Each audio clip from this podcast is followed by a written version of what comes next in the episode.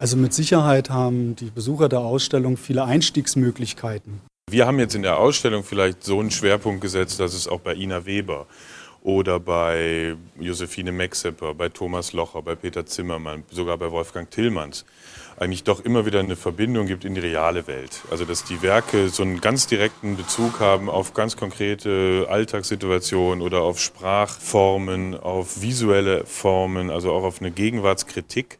Es gibt Entsprechungen hin zu den neuen Medien. Also Internet spielt auch Verfügbarkeit von Bildmedien. Nicht nur am Werk von Majeros eine große Rolle, sondern bei Thomas Demand, also das mediengeprägte Bild, das wieder zurückgeholt wird in die Kunst. Also von daher glaube ich schon auch, dass es hier eine Ausstellung ist, die sehr viel, sag ich mal, mit unserer heutigen Welt zu tun hat und eben auch eine dezidierte Auseinandersetzung mit Realität in unserer Welt bietet und diejenigen, die die Ausstellung besuchen, eben auch sehr spannend und sehr abwechslungsreich sein kann. Das ist doch ein Ei, oder? Aber sicher. Aber natürlich. Es könnte schon auch ein Nacken sein. Also da hängen jetzt figürliche Sachen neben abstrakten. Also die Anordnung jetzt für mich folgt jetzt keinen nachvollziehbaren logischen Kriterien. Also ich denke, da spiegelt sich sein eigenes Universum. Also irgendwie kann er auch nicht stillstehen, oder? Ja, das ist es wahrscheinlich gerade, oder? Dieses Nicht-Stillstehen. Beziehungsweise der Jet-Set-Augenblick. Das ist im Endeffekt auch das, was ich gerade immer an seinen Arbeiten auch so spannend finde, dass es schon unterschiedliche einzelne Arbeiten sind, die aber immer so gezeigt werden, dass sie ein Ensemble ergeben, sagen wir es mal so. Die Dinge, die nebeneinander hängen, die machen ja auch was miteinander. Also man sieht dann eigentlich ein Bild anders, weil ein anderes daneben hängt. Dadurch überwindet er meiner Meinung nach auch immer so diesen Fotografiemoment, so das Klick und dann ist das Bild in Anführungsstrichen fertig und abgeschlossen. Das überwindet er eigentlich damit durch diesen Ausstellungsgestus. Da wird das Bild in so eine Zeit wieder reingebracht. Vor allem nie abgeschlossen bei ihm, sondern immer fließend. Es ist so diese Balance zwischen so fast ikonenhaften Momentaufnahmen, also wie jetzt gerade bei der Wand mit diesen vielen kleineren Arbeiten, das hat ja schon Schnappschusscharakter. Also dass sie natürlich auch einzeln für sich funktionieren, aber in ihren Erscheinungsmomenten immer neue Verbindungen, neue Konstellationen eingehen. Und dieser Moment des Ausstellens und des Zeigens elementarer Bestandteil eigentlich von den Arbeiten an sich schon ist.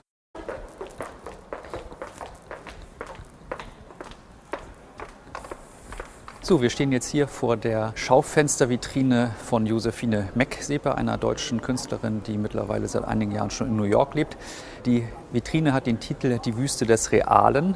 Real ist tatsächlich die Vitrine auch, denn es ist ein Fundobjekt. Es war eine Vitrine, die im Hof ihrer Stuttgarter Galerie ursprünglich installiert gewesen ist.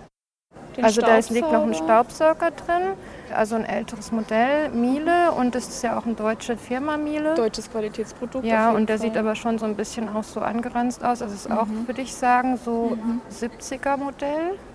Josephine Mexeper ist eben interessiert an dem Verarbeiten, was auch Marcel Duchamp ja schon mit seinen Readymates gemacht hat, an dem Verarbeiten von Fundstücken. Also sie hat eben nicht nur die Vitrine verarbeitet, sondern hat in dieser Vitrine auch allerlei ganz unterschiedliche Dinge arrangiert, beispielsweise ein Wahlplakat von Angela Merkel aus dem Jahr 2004, dann ein Glitzerbild, ein Staubsauger der Firma Miele, eine noch verpackte Klobürste und schließlich Wollstrümpfe. Das war halt mein erster Blick zu dieses Wahlplakat ja. und dass es doch natürlich auch eine politische Botschaft hat und dass die ganzen Dinge hier wie jetzt Staubsauger, Damenstrumpfhosen, Klobürste mhm. ja doch im Zusammenhang stehen zu Frau.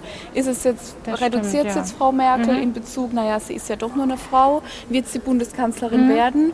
Oder geht es eben um dieses Gender, Frau, mhm, Politik mhm. oder Frau soll mal lieber putzen? Ja. Und hier kann man natürlich auch sehen, dass sie in gewisser Weise auch mit dem Klischee von Hausfrauenbildern spielt. Oder Frau preist sich an, Frau ist praktisch ein Produkt, was auch für Verkäufe von Produkten eingesetzt wird. Man sieht, dass also nicht nur kunsthistorische Bezüge hier in dieser Arbeit gegeben sind in der Wüste des Realen, sondern letztendlich spiegeln sich hier in gewisser Weise auch persönliche Aspekte, biografische Aspekte aus dem Leben von Josephine Mexeper wieder, denn sie ist eine Künstlerin, die im niedersächsischen Künstlerort Worpswede geboren worden ist, so in einer Zeit, in der Anti-Atomkraft und RAF und solche Dinge eine große Rolle gespielt haben. Also sie ist eine sehr stark politisch engagierte Künstlerin und ich denke, das macht sich sicherlich auch darin bemerkbar, dass sie eben hier ganz bewusst eben so ein Wahlplakat genommen hat. Das zieht sich durch ihr Werk wie ein roter Faden, denn sie spielt immer wieder mit politischen Symbolen, eben mit den Fraktionskürzeln wie CDU, CSU und so weiter. Und wie ich schon gerade angedeutet, auch in diesen Deutschlandfarben, die sie in diesem kleinen Blitzerbild aufgenommen hat. Okay, also wir stehen jetzt hier vor dem Bild Attempt von Thomas Demand. Und ich glaube, das ist dieser Nachbau von diesem RAF-Attentat in Karlsruhe, oder? Das war ein versuchtes Attentat auf die Bundesanwaltschaft. Und das war die Wohnung von einem Ehepaar gegenüber dieser Bundesanwaltschaft. Ja, damals sind eben potenzielle Attentäter eingedrungen in eine Wohnung und haben eben die zwei Bewohner überwältigt und auch festgehalten für diese Zeit und haben dann allerdings irgendwie mit diesem Zeitzünder Probleme gehabt, wodurch das Ganze halt nicht stattgefunden hat. Wenn ich das Bild jetzt völlig unvoreingenommen anschaue, dann habe ich zunächst mal das Gefühl, es handelt sich um ein Foto von einer realen Situation, von einem realen Raum und nicht von einem nachgebauten. Bin dann aber sehr irritiert, weil es meine Sehgewohnheiten dann doch vermuten lassen, dass auf dem Tape irgendwie eine Marke steht, auch auf den Flaschensprühkleber oder was dort auf dem Schreibtisch ist. Die Buchrücken sind nicht beschriftet. Alles, alles was es an Textinformationen gibt, fehlt vollkommen. Durch diese Irritation des Fehlens von Text, von Werbung, gehst du dann näher hin und dann siehst du, dass so eine echte Schere nicht aussieht. Dann fragst dich, ist es irgendwie Collage, ist es montiert, ist es am Computer zusammengebaut? Also er verwendet eine spezielle Pappe für fast alles. Und also die Sachen sind so gut gemacht, finde ich, dass man das nicht sieht. Guck dir mal die Schraubzwinger unten an zum Beispiel. Also bei den meisten Arbeiten ist es ja so, dass diese Bilder irgendwo in den Medien auftauchten. Ja, es ist ein Pressebild, das ziemlich ähnlich eigentlich aussieht, auch von der Perspektive her. Also ich kenne das in Schwarz-Weiß. Und dass dann er dieses Bild aufgreift und nachbaut und dann abfotografiert. Das ist ja auch ziemlich, wenn man sich das anguckt, das ist ja ein ziemlich ausgewogenes Bild, also mit so einem dieser blaue Vorhang und unten ein bisschen Weinrot und dann liegt da noch so eine gelbe Schere. Aber da ist die Malereiverbindung wieder ganz schön, finde ich, weil diese Verfremdung der Wirklichkeit, ne, das macht die Malerei ja auch. Es sind Stillleben im Grunde und diese Stillleben sind dann wieder gestaltet, vom Künstler gestaltet. Es gibt viele Aspekte, aber man könnte auch sagen, also das stellt natürlich auch all die anderen Medienbilder in Frage. Inwiefern sind diese Medienbilder authentisch oder inwiefern sind sie konstruiert? Das ist doch bei dem Großrechner auch nochmal interessant. Da macht er ein Modell nach einem Foto von einem Modell, von einem Rechner, von einem Großrechner, der gerade konzipiert wird, aber eben noch nicht gebaut ist. Genau, ein Superrechner. Einer der schnellsten und leistungsfähigsten Rechner überhaupt. Wobei man, wenn man dieses Bild betrachtet, fragt, was ist eigentlich der Rechner daran? Sind es die Bodenplatten, die leuchten? Könnte auch die Tastatur von unten sein, also umgedreht oder so zum Beispiel. Vielleicht ist der Rechner auch diese gelbe, das gelbe Quadrat dort oben links. Also wenn ich jetzt so seine Arbeit kenne, würde ich jetzt vermuten, das war ein Raum, in dem irgendwie mal so ein Großrechner gestanden hat, den man halt in der Zwischenzeit ist er unnötig geworden. Also das wäre irgendwie meine Vermutung einfach, weil die auch diese Dimension irgendwie so ist. Nein, ich je länger ich das betrachte, desto mehr halte ich das für pure äh, Ironie. Das ist kein Rechner, der ist nirgendwo ein Rechner. Und ich bezweifle langsam auch, dass es ein Modell gegeben hat. Wow. Misfit. Was ist das? Ich sehe eine Giraffe. Dann könnten das Antilopenfüße sein. Nee, nee, Gazelle sieht, glaube ich, anders aus. Das sind zwei Hufer Gazelle und Straußfedern. Also ist es aus mehreren Tieren zusammengesetzt. Drei. Pferd, Strauß und Giraffe. Aber irgendwie erinnert es auch an den Greif, oder nicht? Ist das der badische Vogel?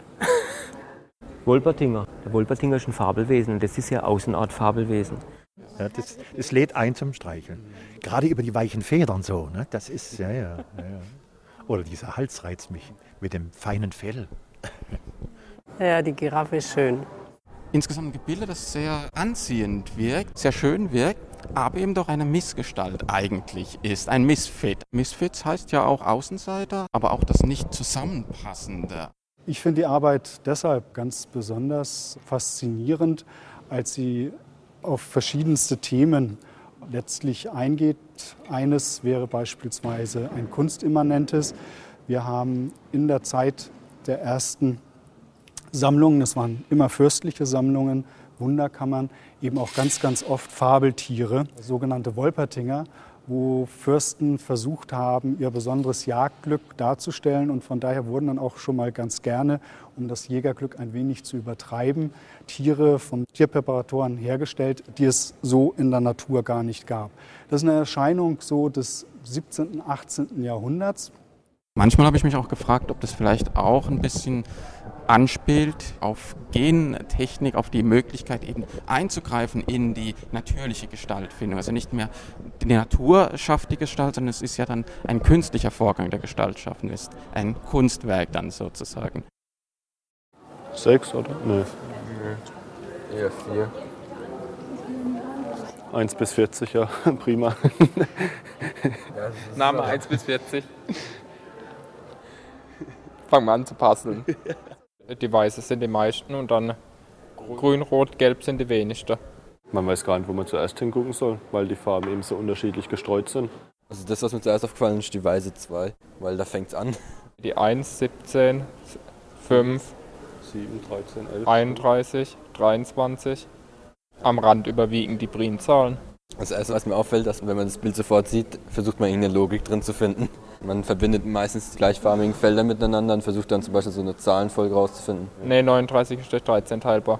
Das sind fast alles ziemlich klare und kräftige Farben.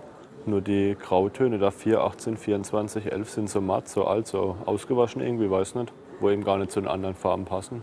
Die Summe von der gleichfarbigen ergibt immer eine gerade Zahl. das ist das Erste, was ich jetzt erkenne an System. Also immer alle gelbe geben eine gerade Summe, dann die grüne gibt. Welche? Die Orange 23 und 34. Verdammt. Oh Mann, jetzt hatte ich endlich was gefunden. Also was wir da sehen, sind einmal zwei Ordnungssysteme, einmal mit der Zahl und einmal mit der Farbe, weil normalerweise in unserem Alltag verbinden wir uns alles irgendwie mit irgendwelchen Ordnungssystemen. Entweder tun wir es per Farben sortieren, per Zahlen, per Buchstaben oder sonst irgendwas, egal wo wir sind, wir ordnen ja alles irgendwie. Und hier sind jetzt zwei Ordnungssysteme miteinander kombiniert und trotzdem ist keine Ordnung drin. Könnte auch sein, dass mit System darauf geachtet worden ist, dass kein Zusammenhang irgendwie entstehen kann. Das ist auch das, was ich gemeint habe vorhin. Das lässt einem keine Ruhe, weil man will irgendwas finden. Ich suche daheim noch. Beluga, das ist, ich glaube, es ist der Störsamen, Störeier. Das ist aber nun ein besonders teures Material, was er hier auf die Leinwand bringt und auch ja wirklich sehr gestisch hier verteilt. Wie ein Action Painting im Ja. Grunde. Ne? So sieht das So aus. eine Performance. Eine äh, unglaubliche Unruhe ist in diesem Bild. Das Auge findet keinen ruhigen Punkt. Alles ist in Bewegung. Alles ist in Unruhe. Aber man könnte eigentlich auch diese Arbeit erst einmal sehen als ein völlig ungegenständliches Bild, als eine gestische Materialarbeit, die also aus einer ganz anderen Tradition kommt, die vielleicht einfach äh, Malerei als Malerei darstellen möchte, die das Bild sehr autonom halten möchte. Aber dann durch die Materialwahl eben des, des Kaviars wird es sofort wieder aufgebrochen. Ja, das ist nicht normales Material, das neutral ist, mit dem man Bilder traditionell hergestellt hätte, sondern es verweist eben auf Luxus, auf gesellschaftliche Zusammenhänge.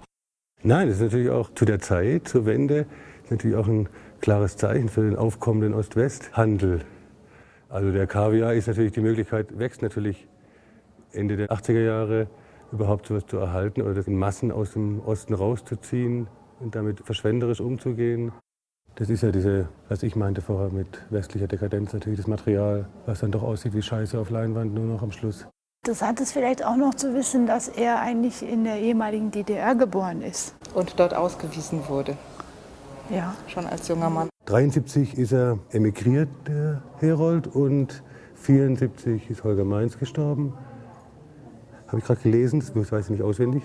Es gibt ja auch das, das Bild von ihm, Holger Mainz, das Ja. eben auch mit Kaviar gemalt ist. Und da wird es nochmal noch mal viel deutlicher, also dieser gesellschaftliche Bezug.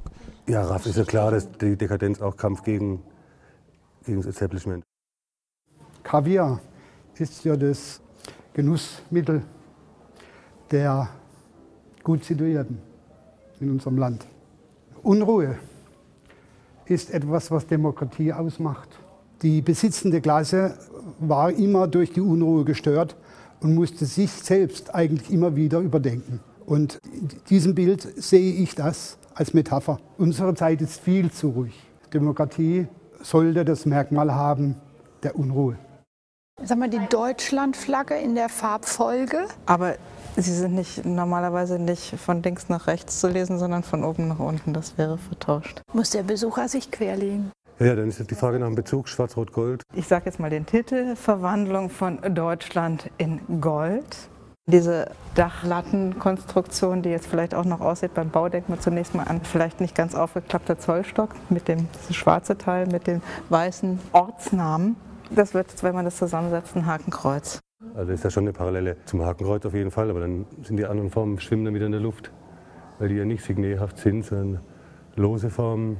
Und das sind auch ein Hakenkreuz, wenn man will, kann man da auch drei, vier Hakenkreuze entdecken. Natürlich kann man es nochmal zerlegen in, in Fetzen, ja, vielleicht. Ja, man kann beim besten Willen kein Hakenkreuz entdecken, das heißt gut wegkippen. Gucke ich mir also das nächste an, das rote lese in der Mitte, Jena. Mhm. Jena, DDR, rot. Kriege ich auch wieder einen Bezug. Rot in der Mitte fällt mir der Ausspruch von Rosa Luxemburg ein. Entweder Sozialismus oder Barbarei. So, und dann kommt der Witz. Links steht oben links. Rot verbinde ich mit links, DDR vielleicht auch. Aber im Grunde genommen ist das links hier oben eigentlich nur eine Richtungsangabe. Vielleicht aber auch nicht. Das ist genau dieses Spiel der Uneindeutigkeit, des Metaphorischen, des Witzigen, was ich bei ihm eigentlich so schätze. Gerade bei dem rechten, dem goldenen Objekt, habe ich immer die Assoziation an die Ostgrenze, die verworrene Ostgrenze des früheren Großdeutschen Reiches, das an Litauen ist. Das sind hier irgendwie auch russische äh, Begriffe darauf, die ich nicht lesen kann. Ja, hier zum Beispiel Memel. Lettland lese ich noch Litauen, Ostpolen, Moldau. Auf jeden Fall ist es jetzt nicht mehr so übersichtlich. Alles ist irgendwie so ein bisschen kantig und so ein bisschen zusammengezimmert und äh, zusammengestückelt. Und ich glaube auch, dass es genau gewollt ist, dass man nicht jetzt zu einem einzigen Ergebnis kommt, sondern dass genau diese Gedankengänge, die jetzt hier entstanden sind, auch angeregt werden sollen und dann. Wenn äh, das auch Humor letztendlich ja. gemeint haben. Also ja. die Pointe, der Witz ist ganz, ganz wichtig, glaube ich, bei Herold. Wir stehen hier vor Albert Oehlens Selbstporträt von 1986.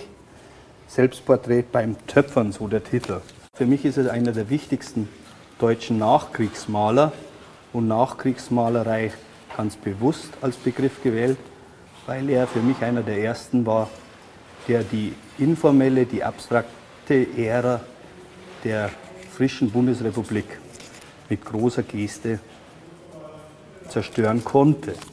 Dass man das so einfach nicht sagen kann äh, und einige Haken hat, äh, beweist uns dieses Selbstporträt selber. Selbstporträt beim Töpfern, einer sehr, sehr kunstgewerblichen Ausrichtung von Kunst. Der Maler als Töpferer, der Maler mit blauem leuchtenden Auge, der Maler mit Schnurrbart. Für mich ist es ein Porträt, das Selbstbewusstsein und Zweifel einer künstlerischen Existenz in gleichem Maßen ausdrückt wie Zweifel an dem Medium Malerei selbst. El Pez Roncando, der schnarchende Fisch von 2001. Wieder ein Gemälde von Albert Oehlen, das sich im Sinne seiner Arbeit, seiner langjährigen Arbeit in und über Malerei mit den technischen Gegebenheiten und deren Wirklichkeiten auseinandersetzt. Digitale Bildverfahren werden nicht ausgespart, sondern bewusst und offensiv in seinen Bildraum integriert. Ist es eine Auflösung vom eigenen Ich? Ist es eine Auflösung von der Malerei? Oder ist es eher eine Emanzipation dessen? Ich glaube an das Zweitere. Ohne die Errungenschaften Albert Oehlens wäre meine Arbeit zum Beispiel überhaupt nicht denkbar gewesen. Dieser Künstler zählt für mich zu einem der wichtigsten Wegbereiter für eine mögliche neuere, wie auch immer definierte neuere deutsche Kunst. Durch seine Risikobereitschaft, durch seine reflexive Freiheit, durch seinen Mut, Handlung in der Malerei radikal in Frage zu stellen, macht er es unserer Generation erst möglich, sich der Malerei als Medium in den 90er Jahren erst wieder anzunähern. Das gilt für mich selbst wie auch für meine Kollegen Michel Marieros, Tobias Rehberger, die mit diesem Mut von Albert Oehlen auf einer ganz anderen Basis agieren konnte. Das hat mich total angesprochen, wie ich das an dem Morgen gesehen habe bei der Pressekonferenz. Oh, habe ich gedacht, ist das toll. Das ist bestimmt Ackermann. Ja. Und dann habe ich mal hier einen Studenten kennengelernt, der auch Aufsicht gemacht hat und der hat mir erklärt, wer Franz Ackermann ist und dass er an der Kunstakademie lehrt. Und dann habe ich auch im Katalog gelesen, verschiedenes über ihn. Die liegen ja da vorne aus. Und dann hat es auch geheißen, er hat Reisen gemacht und kleine Bilder angefertigt auf den Reisen und hat dann das als Großformat bearbeitet.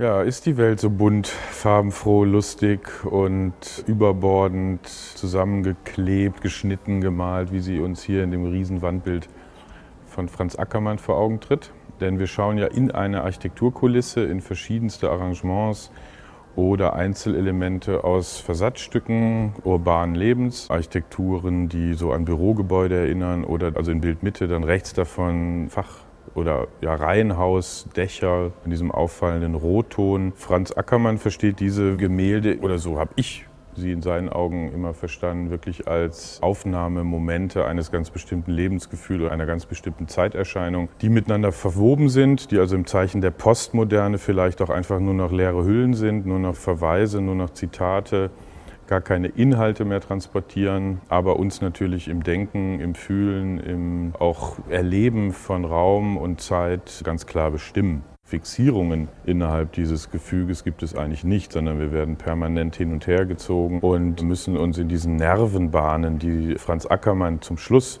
eigentlich nur noch auf die Arbeit legt, müssen wir uns selbst unseren Weg finden oder unsere Wege suchen. Aber man kann sich, finde ich auch, also das ist das Tolle an diesen großen Wandbildern, man kann sich wirklich verlieren und immer wieder Neues sehen, immer wieder neue Assoziationen bilden. Also man kann ranzoomen, wirklich reingehen in die Stadt. Man kann aber auch wie so ein Flugzeugflieger die Welt von oben beobachten oder betrachten und ist plötzlich ganz weit weg, ne, ganz weit draußen.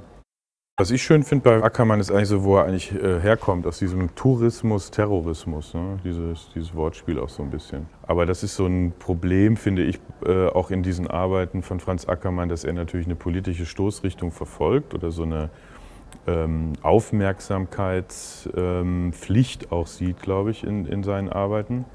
Und deswegen dieses Begriffspaar von Tourismus, was ja eigentlich die Freizeitgesellschaft äh, definiert vielleicht. Und Terrorismus, was eigentlich die politische Gesellschaft heute definiert. Oder unser Denken in Angst, also in diesen ne, Konfliktsituationen von äh, westlicher Welt und, und dritter Welt, also in diesen auch ja, Ungleichgewichten, die auf der Welt herrschen, ähm, hat Franz Ackermann natürlich immer so ein bisschen das Problem, dass er da äh, politisch nicht direkt mit umgeht, sondern eher indirekt über diese ähm, ja, Kollagierungen von Problemzonen, ne? also in der Arbeit, die jetzt links von der großen Wand steht, äh, diese gebogene äh, Wandarbeit, da ist es ja thematisiert, dass in der Rückseite äh, Länder oder Orte auf der Welt bezeichnet sind, die Problemzonen darstellen. Also da wird eigentlich die Oberfläche und die, die Inhaltlichkeit äh, sehr schön getrennt in Vorder- und Rückseite. Und wir können uns äh, vergnügen vor der bunten Hohlkehle, ne, dieses Blumenarrangement oder wieder dieses äh, merkwürdige amorphe äh, Konstrukt. Und auf der Rückseite eigentlich damit beschäftigen, an welchen Orten auf der Welt Probleme auftauchen und inwieweit diese uns überhaupt angehen oder ob wir nur an die bunten Strände in diesen Orten oder an diesen Orten denken, die uns ähm, ja, zum Caipirinha einladen. Der C111 ist, sage ich mal, ein Fahrzeug gewesen, das von Mercedes präsentiert wurde und eine ganze Generation oder ganze Reihen von späteren Sportwagen als, als Design eben auch geprägt hat. Also das Fahrzeug ist wirklich, auch wenn man es nicht glaubt, fahrbereit. Es wurde von Tobias Rehberger in einer Art und Weise, die ganz typisch für seine Arbeitsweise ist, eben auch hergestellt. Er hat eine ehemalige Autokarten-Quintettkarte die aus seiner Jugendzeit stammt und die ich auch persönlich kenne. Auch ich habe mit diesen Autokartenquartetts gespielt, wo man dann immer PS-Zahlen und Kubikmeterzahlen und so verglichen hat. Die hat er nach Thailand geschickt. Das war der einzige Hinweis. Und aufgrund dieser zweidimensionalen Vorlage wurde vor Ort in Thailand dieses Fahrzeug dann eins zu eins in Anführungsstrichen wiederhergestellt. Wer sich aus Entfernung diesem Fahrzeug nähert, würde meinen, es käme aus dem Mercedes-Benz Museum. Erst wenn man näher tritt, merkt man, dass das eigentlich alles irgendwie nicht stimmen kann. Also die Materialien sind eben teilweise aus irgendwelchen anderen Autos ausgeschlachtet. Das Lenkrad ist nicht original. Da ist also wirklich vieles nachträglich gefaked, beziehungsweise eben dadurch, dass es in Thailand dann ausgeführt worden ist, anders als im Original. Es gibt, soviel ich weiß, insgesamt ca. 20 dieser sogenannten Prototypen. In Serienproduktion ging dieses Fahrzeug allerdings nie. Von daher spielt das auch so ein bisschen fast mit diesem Gedanken, also Unikat. Und ich glaube, das ist auch etwas, was Tobias gerade an, an diesem Auto oder an, an diesem Prototypen gereizt hat, der in eine ganze Reihe von vergleichbaren Skulpturen, anders kann man sie nicht nennen, auch gehört. Unter anderem hat Tobias Rehberger weitere Sportwagen, den 911er von Porsche nachgebaut. Es gibt Nachbauten von ihm mit dem VW Käfer. Und alle haben sie dann auch thailändische Namen bekommen, wo traditionelle thailändische Gerichte den Namen bilden. Hier beispielsweise heißt das Fahrzeug nicht C111, wie wir es jetzt die ganze Zeit im Gespräch benannt haben, sondern Sam Tom Po. Und das ist ein mit Avocado und Krabben gestoßener thailändischer Salat. Ich habe ihn noch nicht probiert, soll aber vor Ort ganz toll schmecken, habe ich mir sagen lassen. Strukturen von Tobias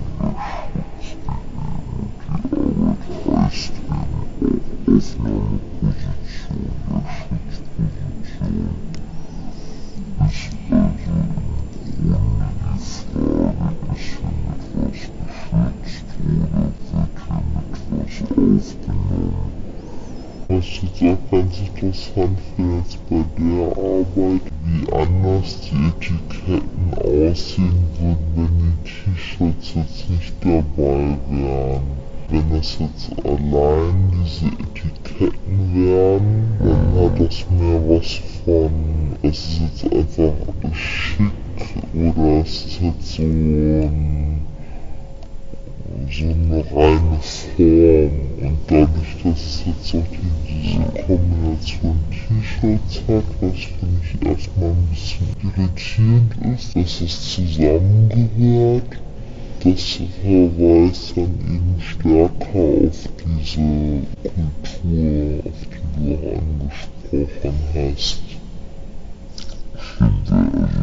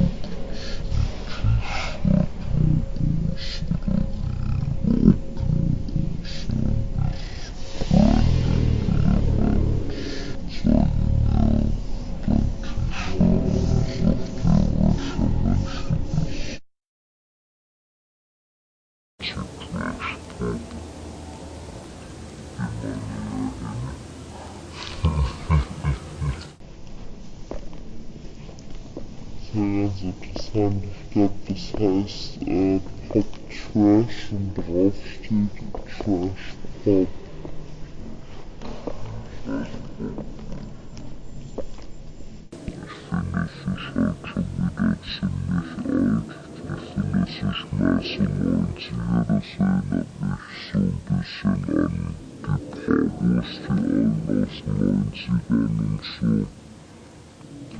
Jackson covered cities after Kavala supported Ubuntu meditation and noticing past after Titidan and trash puppetsu. see the philosophical side of Ben and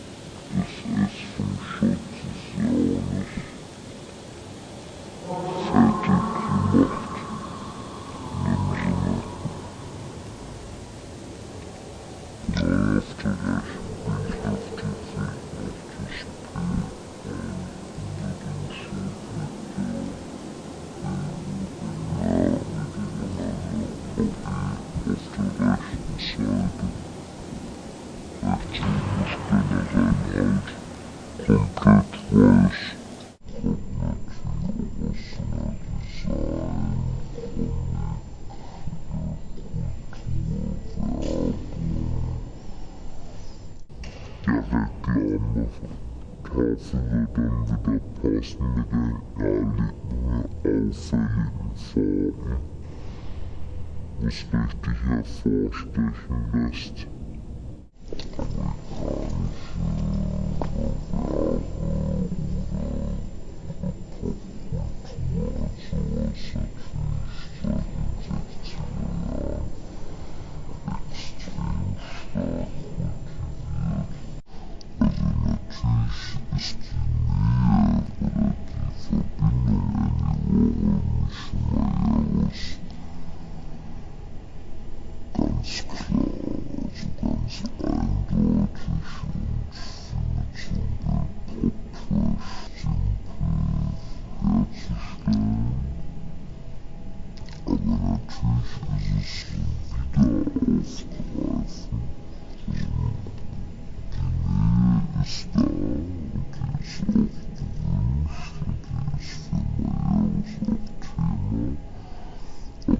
Schmerzen in ihren Wiederaufgreifen von